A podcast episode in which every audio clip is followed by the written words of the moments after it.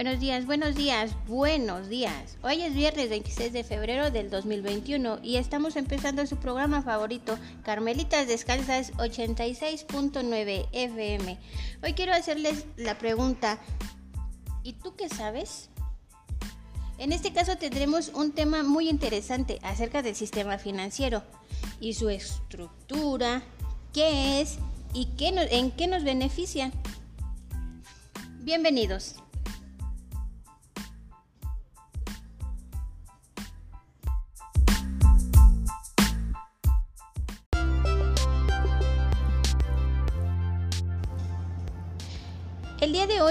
Comenzaremos con un tema muy interesante, que es el sistema financiero mexicano. Y les haré la pregunta, ¿y tú qué sabes? Bueno, el sistema financiero mexicano está conformado por el mercado de dinero, Bolsa Mexicana de Valores, sociedades de inversión y portafolios de inversiones. Algo muy interesante. ¿Se han puesto a pensar en qué nos ayuda a conocer el sistema financiero? ¿Qué nos aporta económicamente?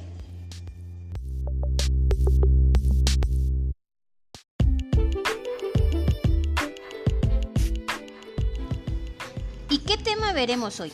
El sistema financiero, el mercado de dinero, Bolsa Mexicana de Valores, las sociedades de inversión, portafolio de inversiones. Temas muy interesantes. Ahora les platicaré un poco de cada una de ellas.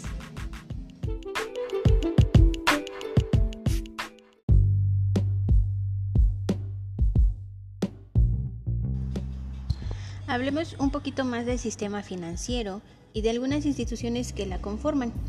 Aquí cabe mencionar que serían las entidades reguladoras y las instituciones operativas. ¿Cuáles serían las entidades reguladoras? Las entidades reguladoras en México serían la Secretaría de Hacienda y Crédito Público, la Comisión Nacional Bancaria, el Banco de México, la Comisión de Seguros y Fianzas, la Comisión Nacional de Sistemas de Ahorros para el Retiro. Muy interesante, ¿no? Es bueno conocer y saber dónde podríamos, eh, hasta dónde llega nuestro dinero, nuestros ahorros de pensión, ¿no? ¿Y a qué, es lo que hacen estas entidades? ¿De qué se encargan? Bueno, estas entidades se encargan de vigilar y de regular el trabajo de los intermediarios financieros. ¿Eh? Algo muy importante, ¿no? Vemos también las instituciones operativas. Estas instituciones podrían son la banca comercial, la casa de bolsa, operadores de sociedades de inversión, organizaciones auxiliares de crédito. ¿Y qué hacen estas instituciones? Estas instituciones permiten el desarrollo y el desenvolvimiento del sistema financiero mexicano.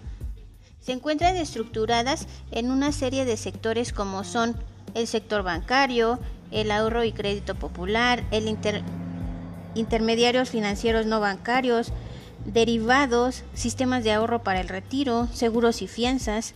Como podemos ver, las entidades reguladoras y las instituciones operativas trabajan de la mano. Muy importante. Como toda institución, tienen un objetivo, que es captar los recursos económicos de algunas personas para ponerlos a disposición de empresas o instituciones gubernamentales que lo requieran para invertirlo. Claro, estas instituciones devolverán el dinero que obtuvieron además de una cantidad extra. Esto quiere decir un rendimiento, una ganancia para las personas que están invirtiendo. Claro, como pago. Muy bien, ¿no? Esta dinámica genera que el capital principal del movimiento del sistema financiero sea mm, el motor. ¿El motor para qué? Para llegar a las inversiones máximas. Tú inviertes y los demás ganan.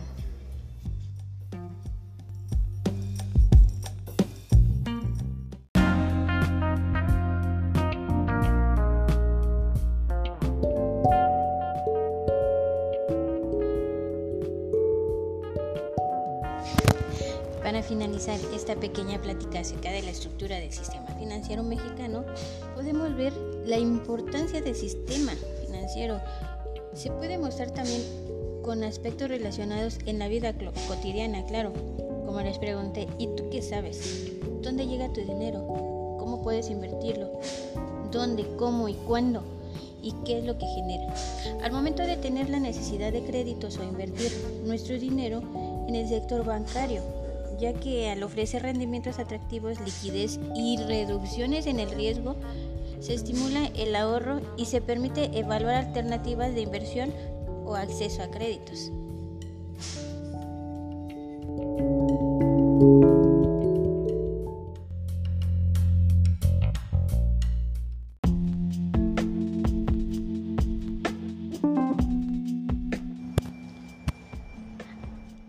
Un poquito del mercado de dinero. Hablando del sistema financiero en el tema pasado, el mercado de dinero y el sistema financiero constituyen la puerta de entrada del dinero nacional y externo. El mercado de dinero es la parte fundamental del sistema financiero de cualquier país, en la que los intermediarios financieros y otras entidades participan, intercambiando, claro, grandes cantidades de dinero. Inversión, inversión.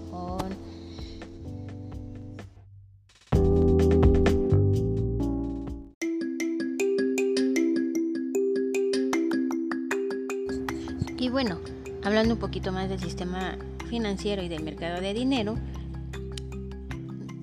preguntémonos, ¿cuál es el objetivo principal del mercado de dinero? Bueno, su objetivo principal es unir al conjunto de oferentes y demandantes de dinero, conciliando las necesidades del público ahorrador con los rendimientos de financiamiento para proyectos de inversión o capital de trabajo por parte de empresas privadas, empresas paraestatales, gobiernos federales y recientemente gobiernos estatales. En lo general se comercian instrumentos financieros de corto plazo que cuentan con suficiente liquidez. ¿Y cuáles son estos instrumentos? Pues se clasifican por su forma de cotización, instrumentos de cotización a descuento, Aquí podemos hablar de los pagares bancarios, también por su forma de colocación, oferta pública de valores, las subastas de valores. También podemos ver que es por el grado de riesgo, es decir, de la capacidad de pago del emisor. Aquí entrarían los gubernamentales. Estos instrumentos tienen la garantía del gobierno federal muy interesante, muy, muy interesante, queridos oyentes. Muy interesante. No sé si algunos de ustedes eh, había pensado todo esto. Creo que no. Bueno, de, mi parte creo que no. Yo no. Bueno, los valores más populares que se negocian en el mercado de dinero son los certificados de, de tesoro, papel comercial, certificados de depósito negociables y los bonos de desarrollo y los onibonos. Estos serían algunos instrumentos que utilizan el mercado el mercado de dinero. Pero sigamos en el siguiente tema.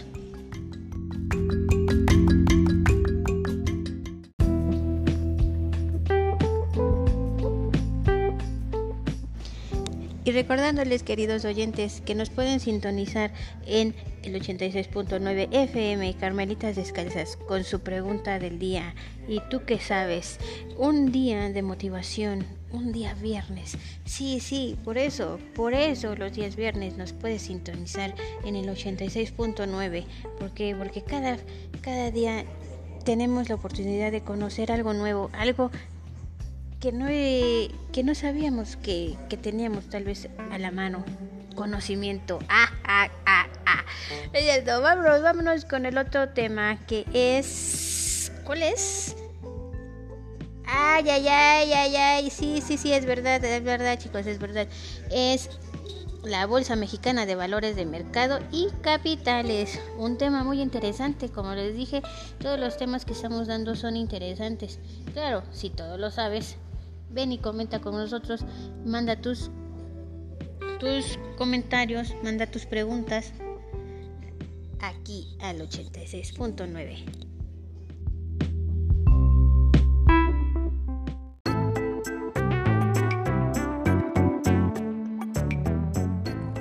Bueno, bueno, y regresando con nuestro tema de la Bolsa Mexicana de Valores de Mercado, vamos al siguiente punto, ya vimos lo que es la Bolsa Mexicana de Valores, la importancia, el mercado y el mercado de valores mexicanos. Ahorita vamos a ver eh, los organismos que la regulan.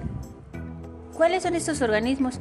Pues aquí podemos encontrar lo que es la Secretaría de Hacienda y Crédito Público. Esta, además de controlar la política económica del gobierno, también determina la normativa de las instituciones del sistema financiero. Tenemos al Banco de México, es el Banco Central del Estado mexicano. Este regula, regula la liquidez del sistema y acude al mercado de valores donde define el tipo de títulos de operación. Sí, sí, sí, sí. También están los, las empresas, las empresas, son muy importantes, las empresas emisoras y los bancos. Bueno, las empresas, estas empresas buscan recursos para financiarse y qué es lo que hacen, acercarse a los bancos y los bancos actúan como intermediarios financieros. Están los intermediarios bursátiles, que son las casas de bolsa, las sociedades de inversión y los especialistas bursátiles organismos de apoyo. Los más importantes en este caso sería la Bolsa Mexicana de Valores y el Instituto para el Depósito de Valores. Pues sí, como estamos viendo chicos, todo este el mercado de valores mexicanos también, eh, no sé, como que está muy relacionado también con lo que está pasando en Estados Unidos, toda la recesión, eso es lo que nos, se puede decir que nos perjudica. El estrecho vínculo entre la economía estadounidense y la mexicana. Es un arma de doble filo. México ha sido uno de los países de Latinoamérica más, ah, más afectados por la crisis financiera internacional debido a la profunda recesión en Estados Unidos.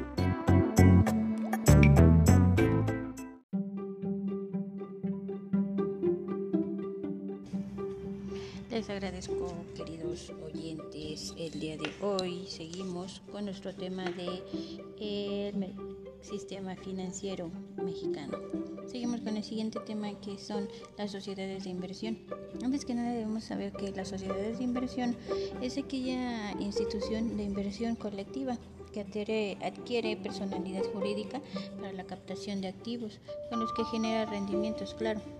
Estas sociedades de inversión toman personalidad jurídica como sociedad anónima con el fin de asumir fondos activos, dinero y valores con los que gestionan e invierten generando nuevos rendimientos para los que constituyen estas dichas sociedades. Eh, existen dos tipos de sociedades de inversión que son las sociedades de inversión en capital variable. Estas son las anónimas que estábamos hablando, que son las destinadas a la adquisición de tenencia, disfrute, negociación y venta de valores bursátiles y otros bienes mobiliarios. Eh, también está la sociedad de Socimi. Son las sociedades de inversión en capital inmobiliario. Claro, por eso son sus siglas. SOCIMI. En este caso, son sociedades cuyo objeto social es la explotación de bienes inmuebles para tener rendimientos mediante el arrendamiento, no pudiendo realizar labores de promoción y venta de inmuebles. Las sociedades de inversión, mejor conocidas como fondos, son la forma más accesible para que los pequeños y medianos inversionistas puedan beneficiarse del ahorro el inversionista compra compra acciones de estas sociedades cuyo rendimiento está determinado por la diferencia entre el precio de compra y el de venta, claro. Los recursos aportados por los inversionistas son aplicados por los fondos a la compra de una canasta de instrumentos del mercado de valores, procurando la diversificación de riesgos. También podemos ver la selección de estos valores. ¿Cómo se basa? ¿En qué se basa? ¿En qué criterio? Bueno, la selección de estos valores se basa en el criterio de diversificación de, de riesgos. Adquirir las acciones representativas del capital de estas sociedades, el inversionista obtiene ventajas tales como la diversificación de sus inversiones, principio fundamental para disminuir el riesgo y la disponibilidad de participar en el mercado de valores. Eh, en México, el público interesado en recibir asesoría a invertir en sociedades de inversión puede acudir con cualquiera de los intermediarios siguientes. Estos podrían ser la casa de bolsa, los bancos, operadores independientes de sociedades de inversión. La importancia de las sociedades de inversión, pues se puede decir que las sociedades de inversión mm, cumplen con varias funciones eh, para el conjunto de las actividades económicas del país, entre las que se pueden destacar es fomentar el ahorro interno al ofrecer más opciones de inversión, contribuir mm, a, captar el ahorro externo como complemento del interno al permitir la compra de acciones de sociedades de inversión. Es importante para eh, es importante para fortalecer el mercado de valores al facilitar la presencia de un mayor número de participantes. Es por eso que las sociedades tienen una importancia significativa en la bolsa de mercado.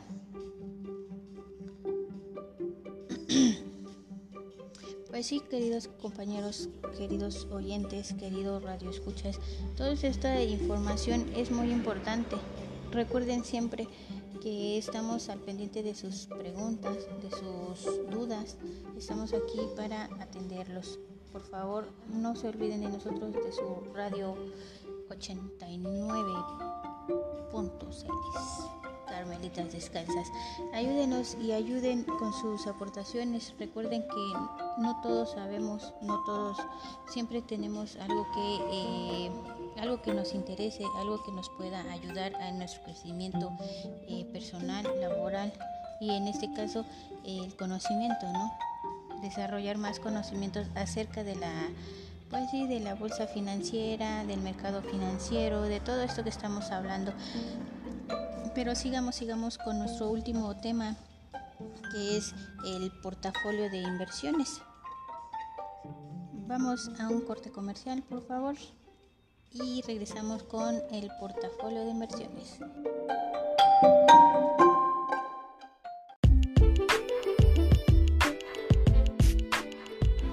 Y seguimos, seguimos con nuestro último tema que es portafolio de inversiones. Gracias querido Radio Escuchas por estar con nosotros aquí en Radio FM 86.9 Carmelitas Descalzas y la pregunta ¿y tú qué sabes? Bueno, bueno, sigamos con este tema.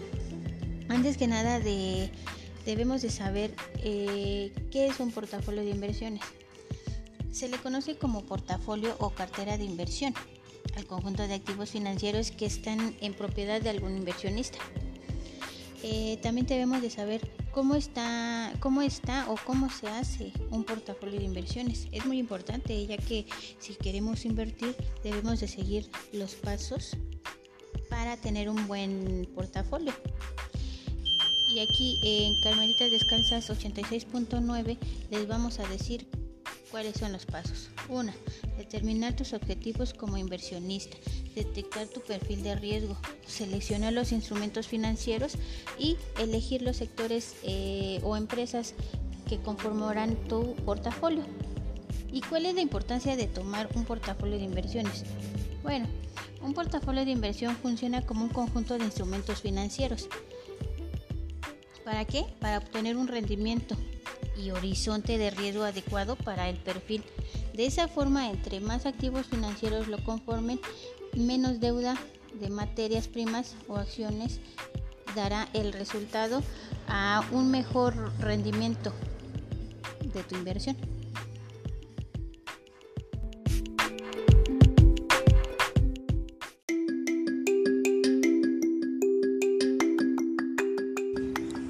Y bueno, querido Radio Escuchas, no me queda más que agradecerle su tiempo y su espacio y no sin antes darles una pequeña conclusión de nuestro tema del sistema financiero y decirles que el sistema financiero no solo se refiere únicamente a los bancos y a los depósitos que se hacen en ellos, implica mucho más, desde la captación de activos hasta mantener el valor de nuestra moneda.